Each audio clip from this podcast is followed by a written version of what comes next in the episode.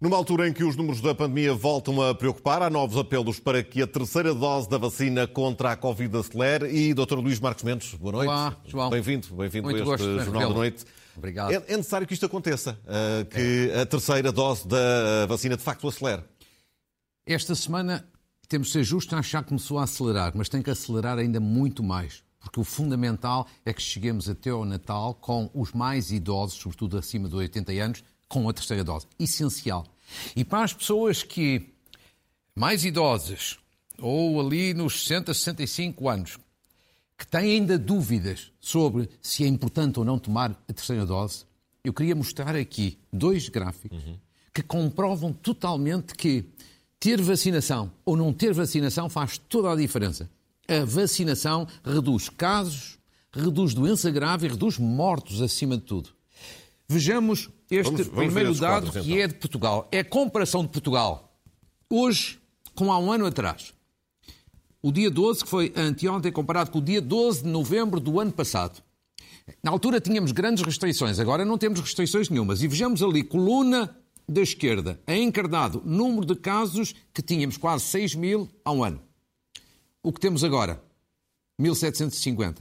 Internados, ou seja, doença grave, quase 2.800 há um ano atrás. Agora, 400. Uma diferença para menos brutal. Mas no número de óbitos ainda, ainda é mais significativa a diferença. Tínhamos há um ano 78 mortos por Covid. No, na, na sexta-feira, dia 12, tivemos 3. Ou seja, isto mostra bem qual é, qual é a grande diferença. Hoje temos o país todo aberto. Há um ano havia restrições.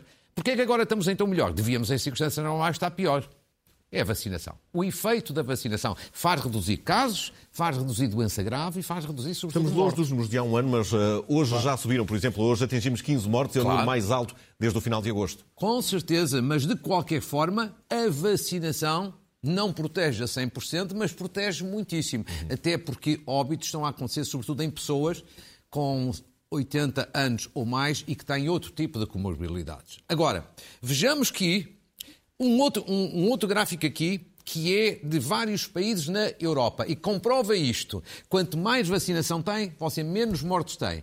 Tem pouca vacinação, tem mais mortos. Vejamos ali a coluna, a coluna encarnado, ali estão vários países, a começar por Portugal. A coluna a encarnado é a taxa de vacinação que cada país tem. A coluna a cinzento é o número de óbitos por um milhão de habitantes nas últimas duas semanas. Agora vejamos, portanto, Portugal e Malta, que são os únicos países que têm uma vacinação com mais de 80%, portanto muito grande, uhum. muito elevada, têm pouquíssimos mortos. Oito mortos, dois mortos por, por, um milhão de habitantes, Malta. Vejamos depois a seguir, Irlanda e Países Baixos, que são já a terceira e a quarta coluna, já têm menos vacinação, abaixo de 80%, já têm um pouco mais de óbitos. Depois vejamos a Grécia, que está ali mais ou menos a meio, já está nos 60%, já tem mais óbitos. E agora vejamos a calamidade dos três últimos, a Letónia, a Croácia e a Ucrânia. Como se vê ali nas colunas encarnadas, tem pouca vacinação, escassa vacinação. E, portanto, o número de mortes é, é substancial. E, portanto, ali as colunas a cinzento, que são os óbitos, são muito maiores que as colunas, que as colunas encarnadas, que é a vacinação. O que é que isto prova? Mais vacinação, menos mortos. E é por isso que aqui chegados, e eu acho que isto é um bocadinho para explicar às pessoas a importância da, da vacinação. E neste caso, agora em concreto, da terceira dose. E por isso eu pegava nestes dados para fazer aqui dois ou três apelos muito simples. Um apelo às pessoas, às pessoas mais velhas e, sobretudo, aos seus familiares levem as pessoas, os seus familiares mais idosos a tomar a vacina. Podem apresentar-se lá imediatamente sem qualquer tipo de notificação. Isto é essencial. Pode ser a diferença entre a vida e a morte. E quando se fala de confinamentos, a forma também de evitar novos confinamentos e restrições é justamente e, aliás, vacinar. Já, estão a acontecer em alguns é países da Europa. Exatamente. Mas, por exemplo, a Holanda está a fazer um confinamento. Mas é preciso ver, a Holanda tem 73% de vacinação. Nós temos 88%. Segundo o apelo às autoridades. Eu acho que as autoridades esta semana avançaram um pouco. Mas eu acho que as nossas autoridades de saúde deviam se deixar de coisas laterais, como discutir se o almirante com o VML volta, se não volta. Estamos, de facto, menos organizados neste processo de vacinação, Sim. na fase em que nos encontramos. A sensação, a sensação que existe é essa. Mas agora nós temos é que melhorar rapidamente. As autoridades, em vez de discutir se o almirante volta ou não volta, se vamos ter ou não temos confinamento, o que têm é concentrar a sua mensagem na vacinação. e concentrar os esforços todos na organização local para que a vacinação se faça com rapidez, sobretudo nos mais idosos, até ao Natal. E o último apelo às autoridades também é para que não enganem as pessoas. Não enganem as pessoas. Há muitas mensagens erradas e contraditórias que passam. Dou um último exemplo e com isto me uhum. calo. Que é assim. Foi dito, até ao Natal, todas as pessoas com mais de 65 anos vão ter a terceira dose assegurada. Isto não é possível. Não é possível. Não enganemos as Há pessoas. Há gente que até ao Natal não cumpriu os não. seis meses para a terceira Exatamente, dose. porque houve pessoas vacinadas apenas em julho, como é preciso guardar seis meses entre a segunda dose e a terceira, evidentemente que isso está ao próximo ano, são sensivelmente 800 mil pessoas. Agora, o essencial é os mais idosos sobretudo 70 e 80 anos, esse sim, até ao Natal. Essencialista. Doutor Luís Marcos Mendes, vamos ter que, que, que avançar. Hoje temos aqui um bocadinho menos, menos de muito tempo bem. e começámos esta semana muito mal, com buscas uh, aos comandos por suspeitas de tráfico de diamantes, de ouro. Uh, Chegou-se a falar até de droga. Sim. É indesmentível que aconteça o que acontecer. Uh, a imagem das Forças Armadas portuguesas ficam sim. aqui muito abaladas. Sem dúvida. Eu acho que aqui nós temos várias partes nesta situação. Vamos por parte para explicar às pessoas. Primeiro, isto é um caso de polícia e um caso grave. Ao contrário de algumas entidades em Portugal que desvalorizaram a situação, eu não desvalorizo. Este caso é grave. Mina a imagem das Forças Armadas. Mina a imagem de Portugal no exterior. Evidentemente que é um caso pontual, evidentemente que é um caso isolado. É verdade também que foram as próprias autoridades a denunciar à Polícia de Investigação, sem dúvida. Mas o caso é grave, não vale a pena fingir, fazer de conta ou desvalorizar.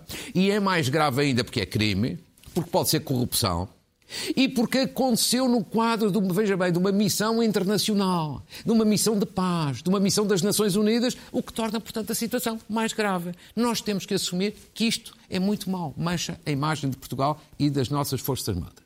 Agora, depois temos, de um caso de polícia, temos também um caso de política, que é diferente. Grande polémica, porque o Ministro da Defesa, alegadamente, não deu a informação deste caso ao Primeiro-Ministro e, portanto, o Primeiro-Ministro também não informou o Presidente da República, que é o Comandante Supremo das Forças Armadas. E aqui chegados eu diria o seguinte: a primeira coisa que deixe-me ser franco, custa-me imenso, imenso acreditar que o Ministro da Defesa teve uma falha destas. Por um lado, que conheço o Ministro da Defesa e apesar de ele ter tido algumas asneiras nos últimos tempos, eu acho que é uma pessoa responsável. Como é que uma pessoa responsável não transmite uma informação desta situação grave ao Primeiro-Ministro? Custa-me acreditar. E depois porque eu também, eu fui Ministro durante anos.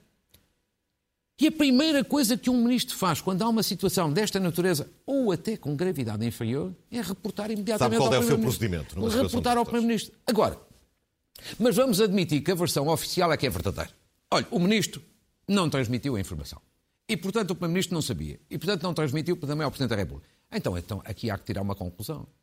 Então isto é grave, da mesma maneira, e o Ministro da Defesa, João Cravinho, teve uma falha enorme. E tem que uh, ter consequências políticas não, tem, por causa disso? Tem, mas deixe-me só explicar porque é que a falta é grave. Porque isto é uma informação grave, de uma, de uma prática de um crime grave, e portanto tinha que informar o Primeiro-Ministro. Segundo, ainda pior, não informando o Primeiro-Ministro, também ocultou a informação indiretamente ao Presidente da República, que é o Comandante Supremo das Forças Armadas. Pior ainda, o Ministro transmitiu a informação às Nações Unidas, e bem, e não transmitiu nem ao, ao Primeiro-Ministro, nem ao Presidente de Portugal. Parece que as Nações Unidas merecem mais confiança ao Primeiro-Ministro, ao, ao, ao, Ministro, da Defesa, Defesa, do que o Primeiro-Ministro ou o Presidente. Conclusão: é uma falha grave e tem que ter consequências. E eu acho que o Ministro da Defesa já devia ter tomado a iniciativa de se demitir. E se ele não toma a iniciativa eu acho que o Primeiro-Ministro e o Presidente da República deviam impor a saída do Ministro, do Ministro da Defesa. É uma questão de dignidade do Estado, das pessoas assumirem responsabilidades e da autoridade democrática do Estado ser restabelecida. E digo-lhe mais até, isto ainda, ainda por cima tem mais uma agravante, que é aquilo que eu chamo uma mentira, uma mentirinha. E que foi isto. Qual foi a invocação, a versão oficial, o que é que diz para o Ministro não ter dado esta informação ao Primeiro-Ministro? Diz, ah, que isto era matéria de segredo de justiça. Isto é uma mentira pegada. Desculpa de mal pagador. Sabe porquê, João?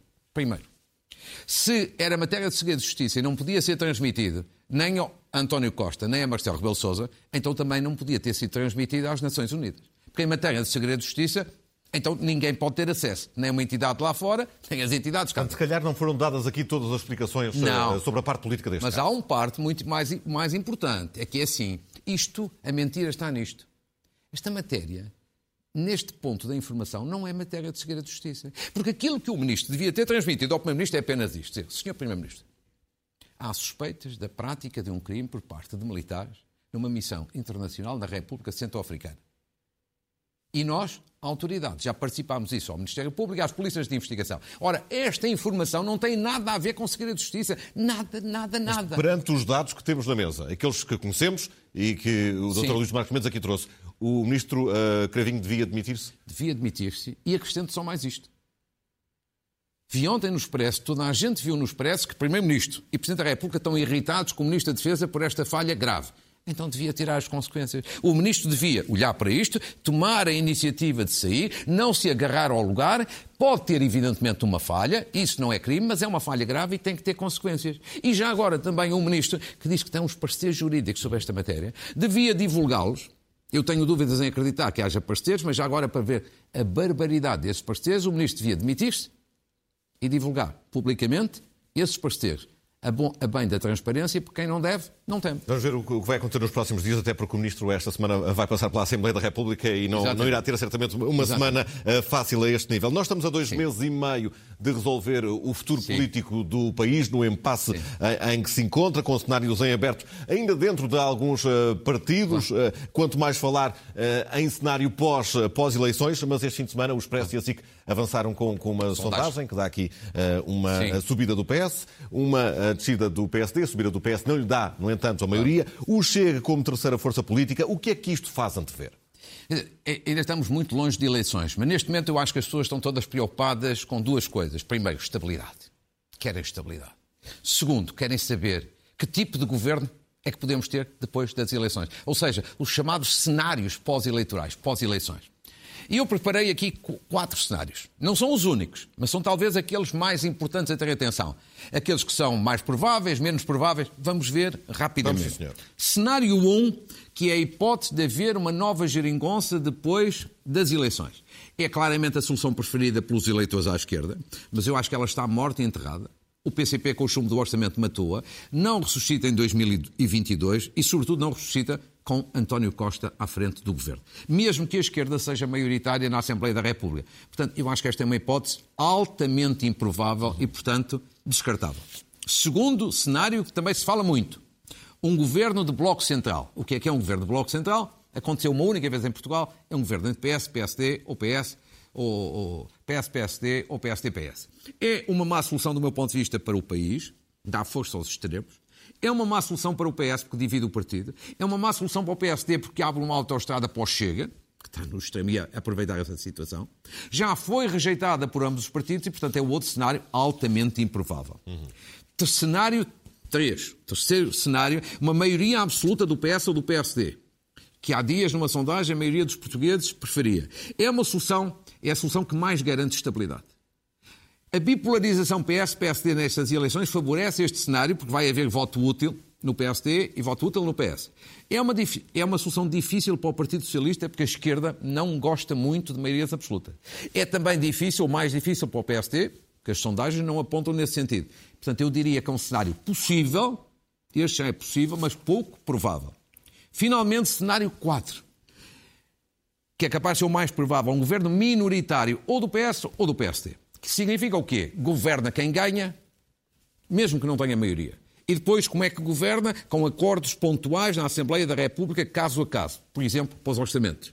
É uma solução instável, com um governo precário e provisório, pode cair em qualquer instância, e tem um risco de eleições de dois anos dois anos, o que é péssimo para o país. O país não aguenta andar permanentemente em eleições. Mesmo assim, eu acho que é, no quadro atual, o cenário mais provável e agora, daqui a um mês ou dois, atualizaremos para ver em função dos novos dados. Em função do que vai acontecer numa um palavra, Numa palavra, digo o seguinte, João, eu acho que a grande opção vai ser, nestas próximas eleições, entre a hipótese de uma maioria absoluta, ou do PS ou do PSD, que é aquela que garante mais estabilidade, ou um governo, digamos assim, precário. Sendo que a hipótese de maioria absoluta para o interesse nacional do país é, porventura, aquela que, tendo defeitos, é aquela que tem mais vantagens, porque garante um governo de quatro anos, estabilidade. estabilidade. Um governo não tem desculpas para não reformar, e não governar e não resolver os problemas das pessoas, e é também a oportunidade para aplicar um projeto do, do princípio ao fim. Uma das hipóteses que menos eh, defende é de Bloco Central, mas a verdade é que esta uh, semana, nas entrevistas que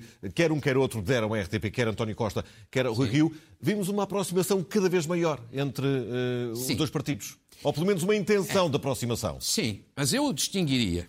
Primeira entrevista de António Costa na segunda-feira, faz amanhã uma semana, à RTP. Eu acho que foi uma boa entrevista, boas mensagens, ele estava muito bem preparado, um grande profissional da política. Mas acho que essa entrevista no conteúdo tem uma fragilidade. Uma fragilidade. É António Costa, que não se apresenta tanto como um líder que tem um projeto de transformação do país, mas é um primeiro-ministro apenas com a preocupação do poder. De se manter no poder, de sobrevivência no poder. Porque veja bem, é um primeiro-ministro que, por um lado, diz que gostava de ter maioria absoluta, mas se não tiver, também governa sem ela. Preocupação pelo poder. Depois governou seis anos com a geringonça. Mas agora que a geringonça acabou, agora já se vira para o PSD. Preocupação pelo poder. Terceiro, há, um ano dizia que o PSD era completamente descartável. Numa entrevista ao Expresso. Agora já diz que é um aliado credível. Ou seja, apesar de ser uma entrevista com muita habilidade, tem esta fragilidade. A ideia de que se move apenas pelo poder. E o poder pelo poder, a sobrevivência no poder, não é um objetivo muito mobilizador. Agora, Rui Rio. Eu acho também deu à RTP, uma, RTP3 uma boa entrevista, com mensagens bem preparadas, o que significa que está mesmo a fazer campanha, o que é normal e legítimo, mas tem aqui também, na minha opinião, duas fragilidades. Uma é dizer que não quer debates internos com Paulo Rangel. Tal como já não queria debates no Parlamento, os debates quinzenais com, com António Costa. Quer dizer, isso é profundamente errado. Os debates em democracia significam esclarecimento. Debater é esclarecer, seja fora, seja dentro do partido.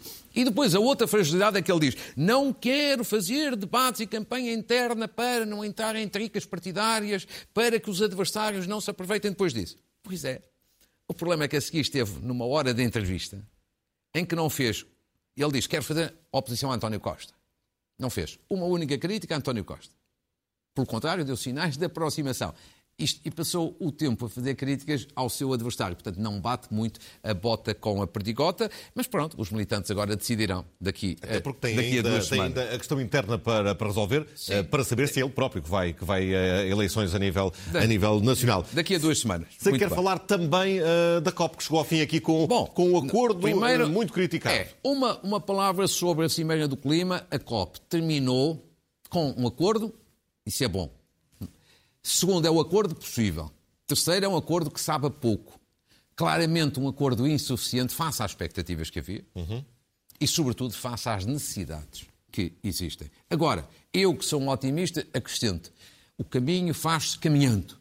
E acredito que nas próximas cimeiras já se vão dar passos maiores e, portanto, há que ter esperança. A verdade é que há, que há muitas cimeiras destas eh, nas últimas eh, décadas e uh, continuamos sem haver um Apesar acordo unânime. Não, quer dizer, um acordo foi possível. E são quase 200 países, não é fácil. Mas Agora, concedências aqui por causa é, da, da, China e da Índia. Agora, evidentemente que é um acordo curto, uhum. insuficiente, e nós temos que ter a expectativa de que a pressão da opinião pública, uhum. sobretudo dos jovens, faça que em próximas cimeiras as coisas avancem, avancem de, forma, de forma mais clara. Notas finais. E temos que concluir. Uma saudação a Luísa Salgueiro, que é Presidente da Câmara de Matosinhos. Foi escolhida pelo Partido Socialista para ser a próxima Presidente da Associação Nacional de Municípios. Acho que é uma escolha bem feita, porque é uma autarca indiscutivelmente competente, com qualidade, com credibilidade e com prestígio. Depois, uma palavra aqui sobre o seguinte: a aprovação.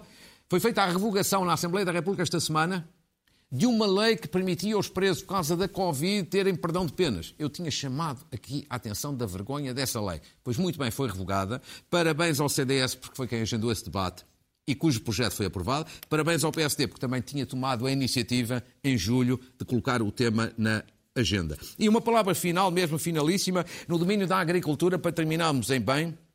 Uma empresa de queijos que me escreveu teve seis prémios internacionais no maior concurso de queijo a nível internacional, chama-se Queijos Santiago, e, portanto, uma boa ideia aqui para o seu jantar e para o meu a seguir, sobretudo se Portugal... Enviaram-lhe algum queijinho? Tá. Eh, sim, e também enviaram e eu, eu, eu, posso, eu posso significar que é bom. Doutor Luís Marcos foi um gosto, como sempre. Uh, boa semana. Um gosto também. Muito obrigado.